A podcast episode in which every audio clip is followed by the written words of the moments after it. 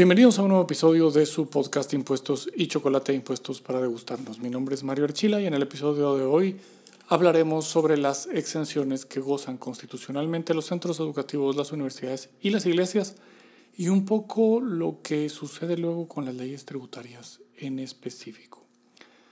Me complace invitarlos el próximo jueves 9 de septiembre de 9 a 10.30 de la mañana tendremos un seminario gratuito de precios de transferencia y la fiscalización que anuncios adquiera de ellos. Eh, les invito para que se inscriban y para eso pueden obtener información en el blog impuestosychocolate.com. Pues sin más, le damos gracias a nuestros Patreons en patreon.com diagonal impuestos y chocolate podrán encontrar seminarios y cursos completos de derecho tributario. Entonces los invito a que se suscriban, se suscriban ahí y puedan seguirnos por esa vía. También nos pueden seguir en Facebook, Impuestos y Chocolate, me pueden seguir en mi blog, impuestosychocolate.com, en mi Twitter, Mario Eagle, y Mario Eagle también en Instagram. Ahora en Instagram he estado eh, empezando a publicar unas viñetas para tener un poco de humor sobre este tema de los impuestos. Por ahí los espero. Entonces, sin más, vamos al episodio de hoy. Las exenciones para universidades, centros educativos e iglesias y luego su desarrollo.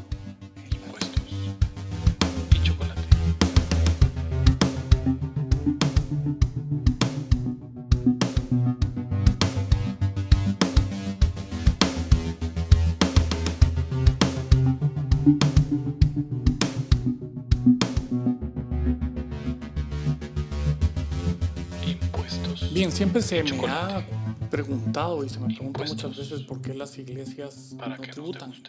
¿Cómo así? ¿Que, ¿Por qué? Y entonces, y todo este rollo.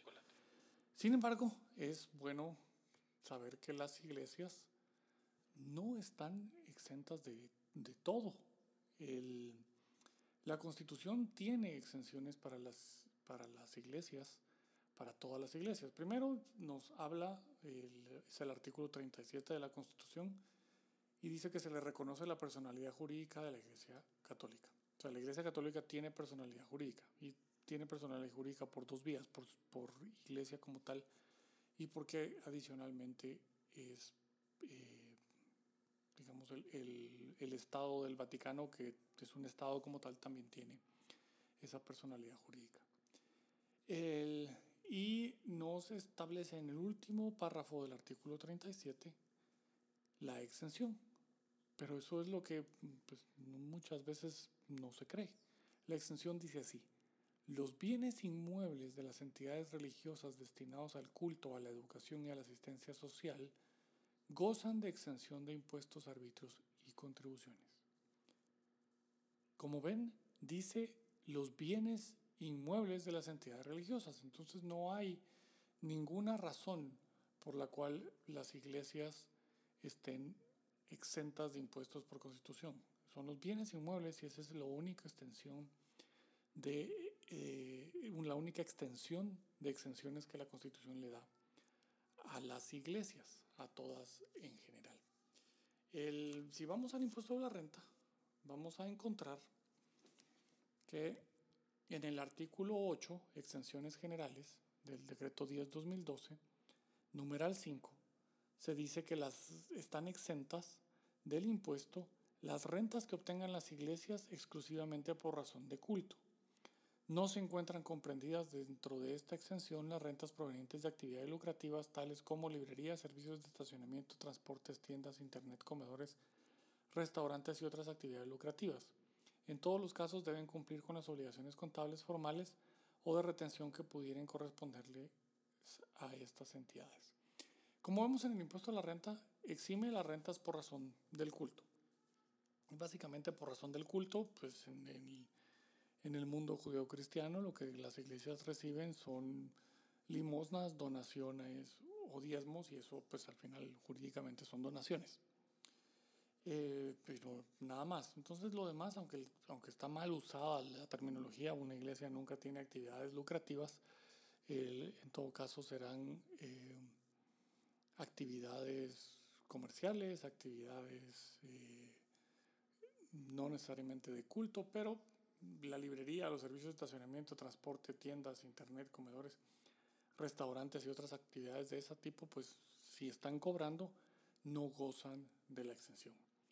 Digamos, esto es para, para las iglesias. Yo siempre me he preguntado por qué se mantiene la creencia popular que la Constitución exime a las iglesias del pago de impuestos cuando no es así. La Constitución exime a los inmuebles que se les cobre impuestos y esto como una forma de mantener la independencia y mantener eh, al culto fuera del poder gubernamental. Entonces, la ley graba para otras cosas y la, ley puede grabar las iglesias de la forma que quiera. Eso sí, las iglesias, eh, digamos, el, caso de la iglesia católica, pues es una persona jurídica particular, es eh, una institución centralizada, jerárquica y demás, que tiene su propia organización, tiene sus jerarquías, etcétera, etcétera, etcétera, pero también es parte del Estado del Vaticano. Entonces, tiene una forma de tener personalidad jurídica de, de manera distinta. Las iglesias de otras denominaciones, digamos, eh, del lado cristiano, pudieran ser asociaciones como tal. Y, al ser asociaciones, hasta fundaciones, pudieran tener otro tipo de exenciones que les cubre ciertos eh, actos que realicen. Pero constitucionalmente eso es todo lo que tenemos, los bienes inmuebles para los eh, que están destinados al culto, educación y asistencia social. Fuera de eso, la Constitución no limita el cobro de impuestos a estas organizaciones. Luego tenemos, por otro lado, el artículo 73, que nos habla de la libertad de educación y asistencia económica estatal. Este artículo, en su primer párrafo, a la última oración del primer párrafo, nos dice que como centros de cultura gozarán de la exención de toda clase de impuestos. Eh, viene el, viene el párrafo así. Los centros educativos privados funcionarán bajo la inspección del Estado. Están obligados a llenar por lo menos los planes y programas oficiales de estudio como centros de cultura gozarán de exención de toda clase de impuestos y arbitrios. Si lo contrastamos contra el, contra el impuesto a la renta, en la misma exención general, artículo 8, numeral 3, nos dice que los centros educativos privados como centros de cultura están exentos exclusivamente en las rentas derivadas de matrícula de inspección, colegiaturas y derechos de examen por los cursos que tengan autorizados por la autoridad competente. Se excluyen las actividades lucrativas de estos establecimientos, tales como librerías, servicios de transporte, tiendas, venta de calzado y uniformes, internet, imprentas y otras actividades lucrativas. En todos los casos deben cumplir con las obligaciones contables formales o de retención que pudieran corresponderle a estas entidades. Ahora bien, cuando uno contrasta el impuesto a la renta contra este artículo constitucional, pues es, bastante obvio que no está en correspondencia con lo que dice. De las exenciones, nuestro código tributario define la exención como la dispensa total o parcial del cumplimiento de la obligación tributaria que la ley concede a los sujetos pasivos de esta cuando se verifiquen los supuestos establecidos en dicha ley. Si concurren partes exentas y no exentas en los actos o contratos, la obligación tributaria se cumplirá únicamente en proporción a la parte o partes que no gozan de exención.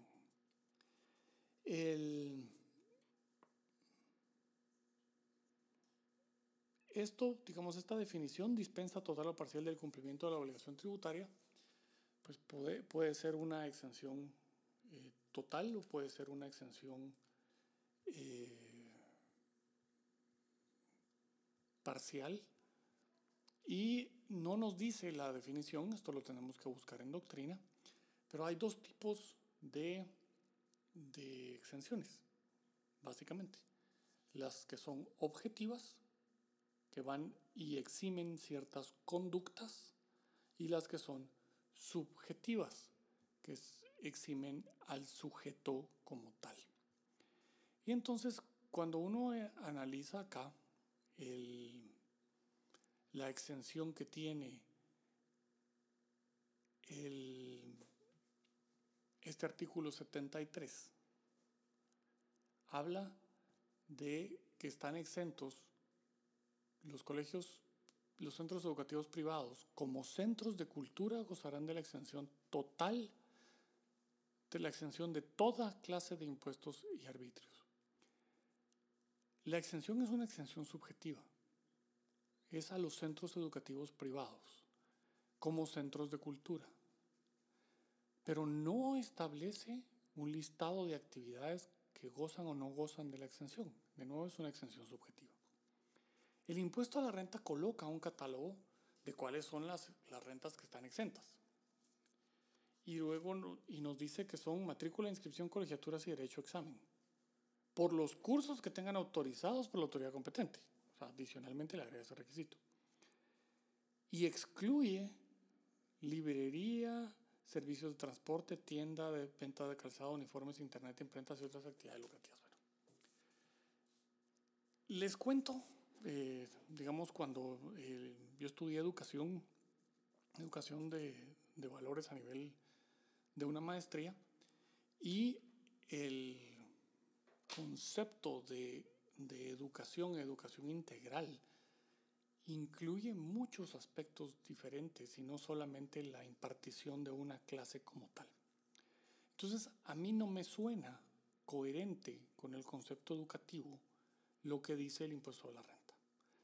Lo más, digamos, sorprendente de esto es que la Corte de Constitucionalidad en el año 2013, eh, cuando se impugnó, precisamente impugnó esta norma dentro de varias de las impugnaciones que tuvo el 10-2012, resolvió diciendo eh, lo siguiente. Al excluir de la exención de impuestos que por mandato constitucional gozan los centros educativos privados, las actividades lucrativas de estos establecimientos, tales como librería, servicio, y cita el artículo, tiendas, venta de calzado y uniformes, internet, imprentas y otras actividades lucrativas, el numeral 3 del artículo 8, Ley de Actualización Tributaria, no produce violación de aquel mandato establecido en el artículo 73 constitucional pues dicho beneficio únicamente es aplicable a actividades por medio de las cuales los centros educativos privados ejercen directamente labor de educación.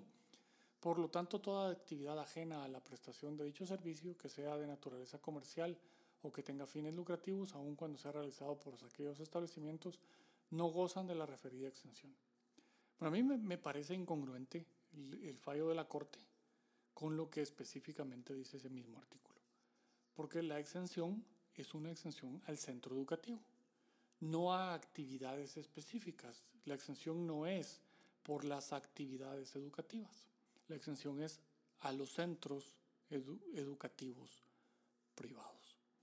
Entonces creo que hay una incongruencia acá en este, en este aspecto, en este fallo, y ahora lo vemos mucho más eh, ahora porque el, el servicio de Internet que algunos centros educativos pudieran estarlo proveyendo, el servicio de Internet se ve que es parte de la necesidad educativa.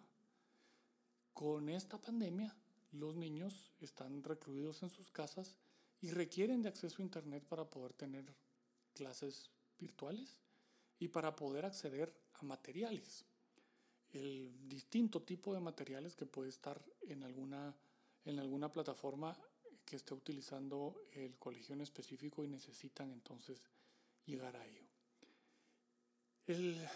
dentro de un concepto educativo, la utilización de uniforme dentro del centro educativo tiene un aspecto de, formación y de educación también. Entonces excluirlo porque se considera cualquier tipo de cosa, aún dentro de, de la idea de que eso no es parte del proceso educativo y que es una actividad comercial, como dice la Corte de Constitucionalidad, es erróneo. Eh, es un modelo educativo como tal el que un centro, eh, un centro de enseñanza decida tener uniforme o no. Eso, eso ya es una decisión educativa y es una decisión formativa. Lo mismo lo es la utilización o no de un servicio de bus es una decisión formativa y educativa como tal, brevemente. La uniformidad de, de, la vestimenta primero integra y le da un sentido de pertenencia de una vez a los alumnos. Esto es, digamos, una de las, de las cosas como tal. Luego busca eliminar jerarquías que siempre se van a dar, principalmente en adolescentes, siempre se van a dar jerarquías sociales, pero trata de eliminar, y esa es un poco la idea atrás del, uniforme, trata de, eliminar jerarquías que se derivan por cuestiones económicas.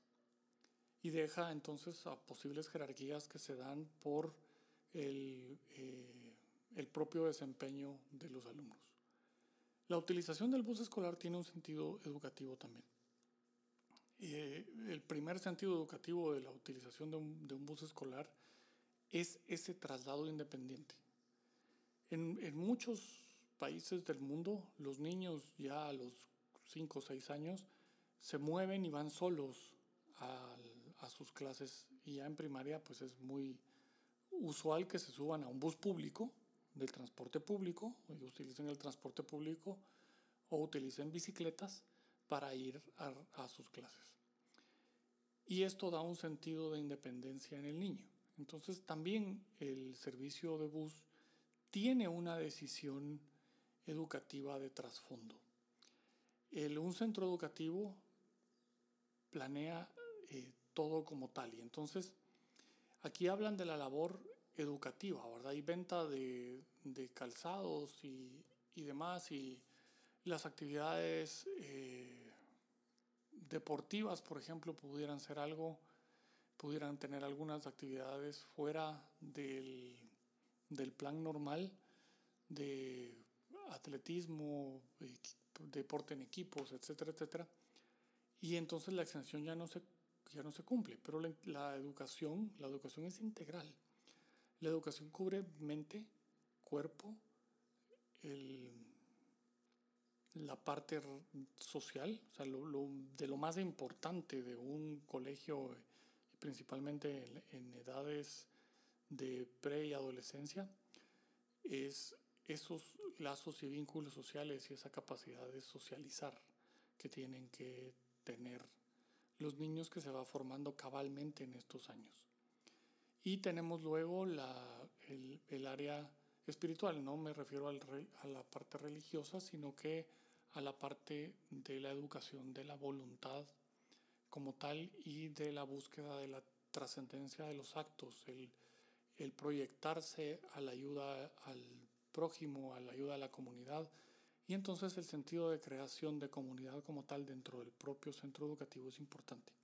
Y esto no necesariamente se logra con una clase como tal. Entonces, la Corte, eh, esta sentencia es del año, publicada el año 2014, eh, la sentencia es del 3 de julio del 2014, expediente 2013, perdón, 2003-2013, me, me parece, digamos, eh, bajo una perspectiva de lograrle eh, recaudación a la administración tributaria, me parece que es una visión miope de lo que la educación es y un grave error de los magistrados en aquel, en aquel entonces, que pues tristemente ya tenían alguna, alguna inclinación en esos años de buscarle el favor a la administración tributaria. Y acá pues eh, por estos tiempos pues vean ustedes los magistrados de, electos para este, para este periodo tenían alguna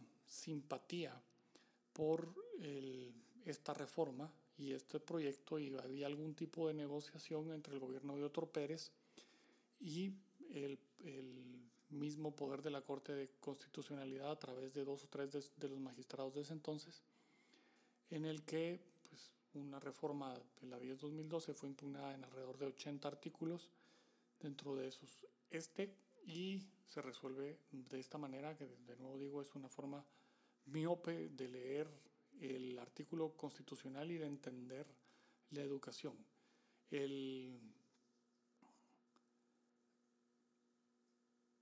todo el, el, la educación parte también hasta de los mismos libros de texto que se enseñan y que se, que se dan y puede ser que algún centro educativo tenga un acceso limitado a los libros por alguna circunstancia particular, son comprados en editoriales que no venden en Guatemala y eso, entonces esos libros son parte, libros y materiales son parte de la propia eh, labor educativa. Por eso es que a mí no me, no me parece eh, adecuada esta, esta, esta forma de haber resuelto. Y el, luego, dentro de las otras exenciones, tenemos el artículo 84, perdón, 88 de la Constitución, en el cual, pues lo voy a leer porque es importante. Las universidades están exentas del pago de toda clase de impuestos, arbitrios y contribuciones sin excepción alguna. Serán deducibles de la renta neta grabada por el impuesto sobre la renta las donaciones que se otorguen a favor de las universidades, entidades culturales o científicas. Aquí entran los centros educativos privados o los colegios privados también como entidades culturales. El Estado podrá dar asistencia económica a las universidades privadas para el cumplimiento de sus propios fines no podrán ser objeto de procesos de ejecución ni podrán ser intervenidas la Universidad de San Carlos y las universidades privadas, salvo el caso de las universidades privadas cuando la obligación se haga valer provenga de contratos civiles, mercantiles o laborales. Esta norma está buscando que la educación eh, a nivel universitario sea independiente, independiente tanto en lo público como en lo privado. Ese es el sentido atrás de la norma. La exención que tienen las universidades, como ven, es las universidades es el sujeto, no es a la actividad educativa universitaria, sino que es a las universidades, están exentas del pago de toda clase de impuestos, arbitrios y contribuciones sin excepción alguna. Entonces la exención es a ellas. Colocaría, digamos, eh, yo al mismo nivel los centros educativos privados que las universidades. Es más, es muchísimo más urgente en un país como el nuestro que los centros educativos privados tengan mayores, mayores garantías y mayor soporte eh, gubernamental en el hecho de no cobrarles impuestos que las universidades. Porque simple y sencillamente es matemáticas. Las, la educación universitaria llega entre 1,5 y 2% de la población, mientras que necesitamos muchísimo mejor formación en los niveles primarios y secundarios. Entonces, ¿qué es la exención? Al pago. Se refiere entonces a la exención material. Es una exención sobre la obligación material tributaria. Entonces, las universidades no deben pagar impuestos. Yo aquí estoy claro que no quiere decir que no tengan que declarar. Entonces, se ha discutido el, mucho el tema este de que si deben o no deben presentar declaraciones y retenciones y demás. Bueno, si la universidad es sujeto de retención es porque hay obligaciones tributarias de terceros, no son de ellos no, no le abarca la exención porque no están obligados al pago. Cuando hacen una retención, no están ellos pagando la obligación tributaria, no está recayendo sobre ellos. La obligación tributaria sigue siendo del tercero. Si le pagan a un catedrático, le retienen el impuesto sobre la renta del catedrático, enteran el monto al fisco, pero la obligación es del catedrático. Entonces, ahí. ¿Tienen que presentar declaraciones? Pues sí. Eh, digamos, la ley pudiera conceder que, que el momento de estar exentos de obligaciones materiales también lo estarán de las formales, pero no necesariamente. Aquí dice del pago, no dice de las obligaciones derivadas de. Si dijera de las obligaciones, pudiéramos o deberíamos de incluir ambas, pero dice del pago.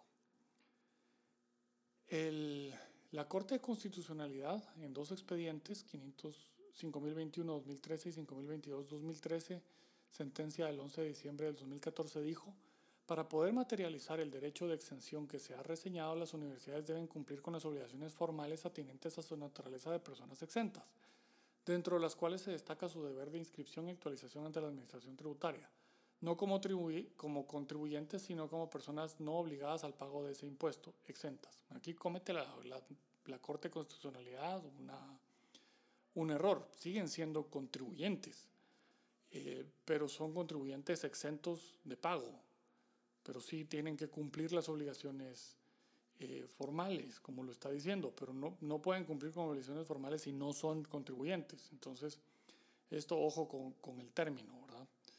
El contribuyente es la, la, persona que actualiza los hechos generadores y eso es lo que da nacimiento a la obligación tributaria, dice nuestra legislación. Entonces hay una exención, según nuestra legislación o nuestra constitución, al pago, pero no necesariamente las obligaciones formales, siguen siendo contribuyentes. La autorización y emisión de constancias de exención y la presentación de los informes que correspondan, dice esto en los artículos 9 de la ley de la materia, impuesto a la renta 13 y 14 de su reglamento, siguiendo los procedimientos y requisitos que las leyes especifiquen, pero que no se refieren directamente a obligaciones relacionadas con el impuesto relacionado. Valga la redundancia. Esto es fundamental para poder tener certeza y seguridad de que efectivamente se trata de una institución de educación superior y por ende la exención constitucional puede operar en su favor. De ahí que cualquier tipo de fiscalización que la Administración Tributaria efectúe sobre aquellas entidades no puede hacerse en calidad de contribuyentes, sino en su condición de exentas a efecto de verificar el efectivo cumplimiento de las obligaciones de este tipo de personas o entidades. Las citadas entidades de educación superior no están obligadas al cumplimiento de las prestaciones tributarias, pago de los tributos, pues no ostentan el carácter de contribuyentes, sino el de personas exentas y como consecuencia tampoco les resulta aplicable la presentación de la declaración del monto total de las operaciones realizadas. Si bien la Corte le da el sentido que las obligaciones materiales deben ser cumplidas y confunde, porque siguen siendo contribuyentes. Para poder eximir necesito primero que exista la obligación tributaria como tal. Entonces, el, la Constitución me exime del pago de la obligación tributaria. Me dice no tienen que pagar las universidades. Pero siguen siendo contribuyentes y siguen creando esas obligaciones jurídico-tributarias. Tienen ese vínculo la, con la administración tributaria y por lo tanto tienen que eh, presentar declaraciones si la ley específica lo establece. previamente pudiera haber la ley dicho que no, pero si todas sus operaciones son exentas, no presente declaraciones. El, si, como sujeto, como tal. Pero la Corte en eso sí hace, hace bien. Hace mal porque, digamos, las prestaciones tributarias son de dos tipos, materiales y formales. Cuando dice que no están obligadas al cumplimiento de las prestaciones tributarias y luego dice pago de tributos, no, no están obligados al cumplimiento de las obligaciones o prestaciones tributarias materiales pero sí está diciendo que las formales lo tiene que hacer. Y luego dice no ostentan el carácter de contribuyentes. Si no son contribuyentes tampoco tienen obligaciones formales. entonces, si bien el sentido al final es que gozan de una exención para no pagar impuestos y, y no gozan de la exención para efectos de la no presentación de declaraciones, la Corte confunde términos como tal. En el año 93 es interesante, hay otra sentencia sobre este, en este mismo artículo y aquí la Corte dijo, esta disposición de jerarquía superior a la legislación tributaria ordinaria otorga a las universidades una exención de carácter absoluto e incondicional en cuanto al pago de cualquier impuesto, arbitrio y contribución. La propia Constitución contiene una exención tributaria de carácter general para las universidades del país, otorgándoles tal derecho de forma total e incondicional, quedando por consiguiente liberadas del pago de cualquier impuesto. En consecuencia, no se produce en ningún momento el nacimiento de la obligación tributaria, y las universidades no pueden ser consideradas en forma alguna como sujetos pasivos de una obligación que no existe. Aquí la Corte pues le da ese mismo alcance de que no deben pagar, pero también confunde. Sí hay obligación tributaria. Cuando hablamos de exenciones, hay obligación tributaria. Y regresamos a la definición que habíamos leído. Cuando vemos la definición del artículo 62 del Código Tributario, la exención es la dispensa total o parcial del cumplimiento de la obligación tributaria. Pero no quiere decir que la obligación tributaria no existe. Lo que hay es una dispensa del cumplimiento total o parcial, material o formal, o ambas, de la obligación tributaria. Entonces las universidades lo que gozan es de una exención de pago, un beneficio de no pagar. Y eso a mí me refiere a que son obligaciones puramente materiales pero si son contribuyentes, sí deberían de tener el carácter de, estar, eh, de ser obligados a estar registrados, sí deberían de, por lo menos desde la norma constitucional, las normas legales inferiores pueden ampliar esa exención, porque es potestad del Congreso hacerlo, pueden ampliarla. Y entonces pueden incluir las obligaciones formales, pero mientras se base únicamente en el artículo constitucional, tienen obligaciones formales y tienen obligaciones cuando la ley les establece esas obligaciones de retener y enterar los impuestos retenidos cuando son obligaciones de terceros. Entonces, no, no hay eh, estas de que no nace la obligación tributaria, no, la obligación tributaria nace, pero está dispensado su pago. Eh, pareciera sutil la diferencia, pero es muy importante, muy, muy importante para efectos de que entendamos también cuando salen leyes de beneficio y de exenciones y demás, qué alcance están teniendo.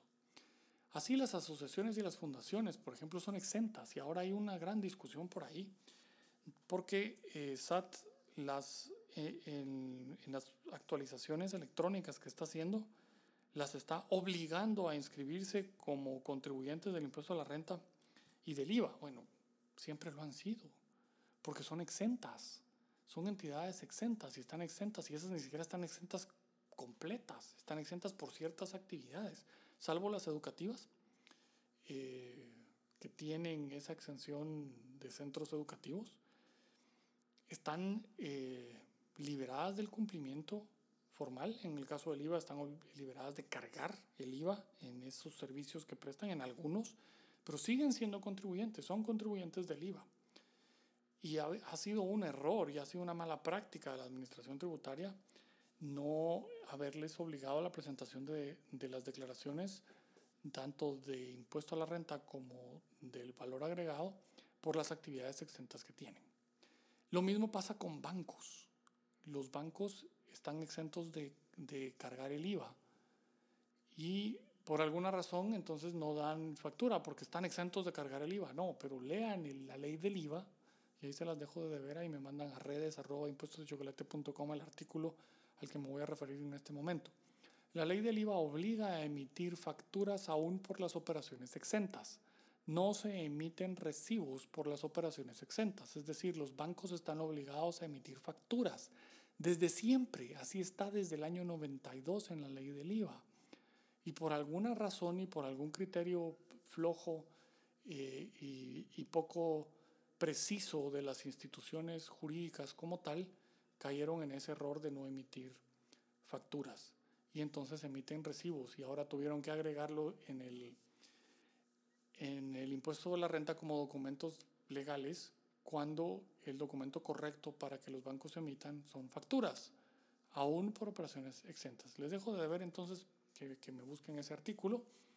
Y el, esto, todo esto va porque el derecho tributario es derecho el derecho tributario no es contabilidad, no, no es eh, juntar papelitos y no es llenar requisitos de forma. El derecho tributario es de fondo. Son instituciones las que están jugando, la institución del hecho generador, la institución de la obligación tributaria y la institución de la exención, es lo que estábamos hablando hoy. Para poder estar exento, primero tengo que haber causado el, el, el impuesto, el hecho generador y actualizado el supuesto, y entonces nace una obligación tributaria que por ley se me dispensa en su cumplimiento total o parcial. Pero hay obligación tributaria y por lo tanto soy contribuyente. Y si me dispensan del cumplimiento de las obligaciones formales, entonces pues no debería presentarlas, también están dispensadas. Pero mientras eso no suceda y solo tengo una dispensa material, tengo que presentar la declaración y decir el 100% de mis ingresos son exentos y por lo tanto no puedo impostar la renta o el 100% de mis prestación de servicios son servicios exentos conforme a la ley por lo tanto emití mil facturas pero ninguna lleva IVA cargado. y esto es importante porque que lo tengamos presente para efectos de la interpretación de las normas, que el ingreso o no el ingreso que está facturado o no está facturado, esas son obligaciones tributarias y se refieren a la ley y no se refieren a la técnica contable.